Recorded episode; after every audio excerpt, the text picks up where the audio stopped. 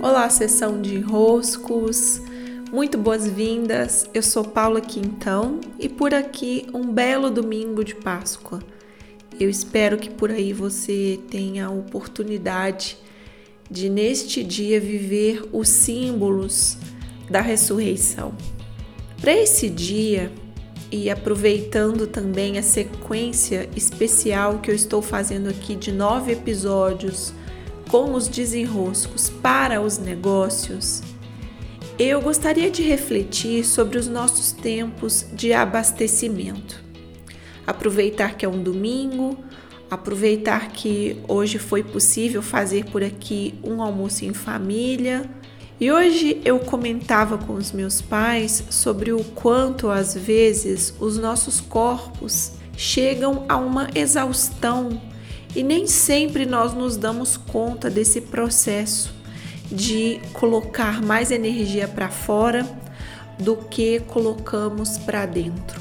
E olhando para os nossos negócios, eu percebo o quanto muitas vezes nós estamos diante de uma imposição do fazer, do fazer, do fazer, tantas técnicas, tantos métodos, tanto discurso muito forte do estar nas redes sociais, do interagir continuamente, do responder todo mundo, que só de olhar para esse discurso nós já nos esvaziamos. E quantos já não estão largando o sonho de estarem à frente dos seus negócios porque não conseguem equilibrar, equilibrar um equilíbrio dinâmico, um equilíbrio vivo entre o criar e o abastecer. Eu recebi a recomendação nos últimos dias e em breve já farei a leitura de um livro que se chama A Sociedade do Cansaço. E do pouco que eu li da versão que eu recebi por PDF, ele mostra um caminho que há muito eu tenho tratado e que há muito me sensibiliza, que é é preciso haver uma um duplo movimento do dar e do receber em equilíbrio. O DNA do negócio e a mentoria de negócios supõem essas duas forças, são forças da natureza. Negócios só podem se sustentar se uma vida é sustentável. E uma vida só é sustentável se ela está de acordo com a natureza, não só humana, a natureza de tudo. E a vida consegue se manter quando nós temos tempos de dar e de receber em proporções o mais equilibradas possíveis. E por que falo isso? Porque também hoje, aproveitando esse domingo de Páscoa, eu estava organizando a minha rotina para os próximos dias. Então eu estava aqui organizando minha rotina, colocando no papel os tempos que vão ser de trabalho, os tempos que vão ser de criação, os tempos de rede social. E que sensação boa! Né? Tudo aquilo que me importa precisa caber no meu dia. Meu tempo de caminhada, meu tempo de alimentações, meus, meus tempos de cuidar da casa, meus tempos para estar com a minha filha, de trocas e de abastecimentos. Esses tempos, se não são bem cuidados, eles colocam o negócio em uma crise que começa pela crise do ser, a crise do meu corpo em estado de exaustão. Nos últimos dias eu recebi algumas mensagens e muitas delas falam sobre um estado depressivo, sobre um estado de exaustão, sobre um estado de, nossa, não aguento mais.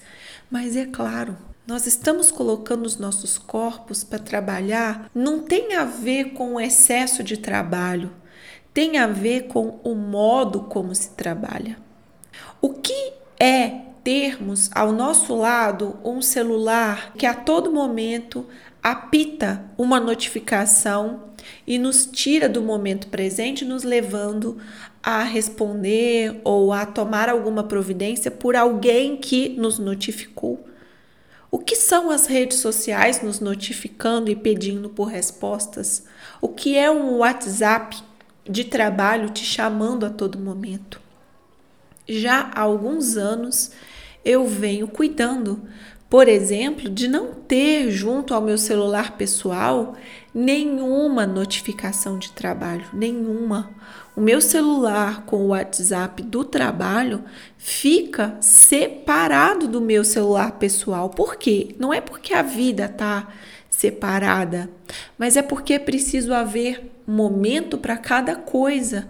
É preciso haver um momento em que eu me sinto tranquilamente em presença para responder um WhatsApp. Não pode ser a todo momento e a todo custo.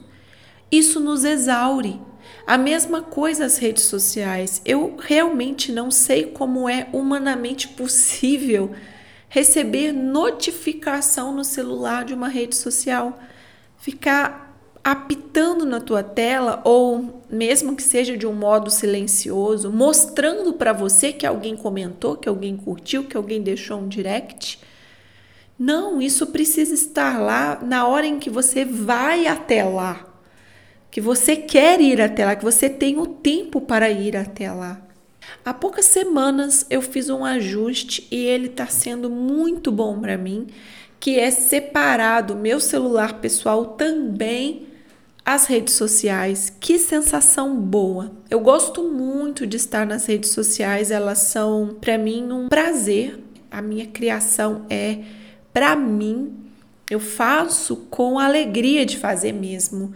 E como consequência, eu ainda tenho a alegria maior de estar com quem está aqui para trocar, seja no Spotify, seja no Instagram.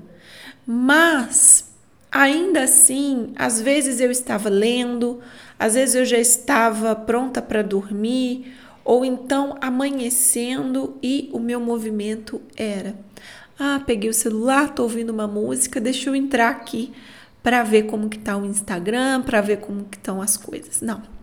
Ter feito essa separação me fez muito bem. Então, de uma maneira pincelada, a mensagem que eu quero trazer hoje é que se estamos diante de uma ressurreição, o que em nós precisa ganhar o foco de continuar vivo e o que em nós precisa morrer? O que em nós precisa ser ressuscitado? Por exemplo, a nossa presença, por exemplo, o nosso senso de abastecimento, por exemplo, a capacidade de estar no aqui no agora sem sermos interrompidos, talvez pelos nossos celulares. Talvez ressuscitarmos uma rotina em que tudo cabe, em que há tempo, em que não precisamos nos apressar e nem nos colocar esse senso de urgência, de pressa, de escassez, de que se eu não estiver lá, algo vai dar errado, de que se eu não fizer, o negócio não vai dar resultado, de que se eu não responder todo mundo, vão achar isso e aquilo de mim, de que se eu não fizer de um tal jeito, eu não vou ser aprovado, de que se eu não disser tal coisa, eu não vou ser reconhecido. De, hum, essa lista não tem fim. Essa lista de pressões e opressões sobre o ser cansam e esgotam e não criam um dia a dia em que o dar e o receber estão em equilíbrio, equilíbrio dinâmico. Pois bem, aproveita essa Páscoa para te desejar ajustes, organizações daquilo que te importa, pois como diz meu professor Décio, se não existe no seu dia, não existe na sua vida. É preciso haver tempo do trabalho, é preciso haver tempo também para casa, para a família, para o nosso corpo, para as nossas reflexões, para tudo aquilo que nos importa. Cuidem-se, grande beijo e até!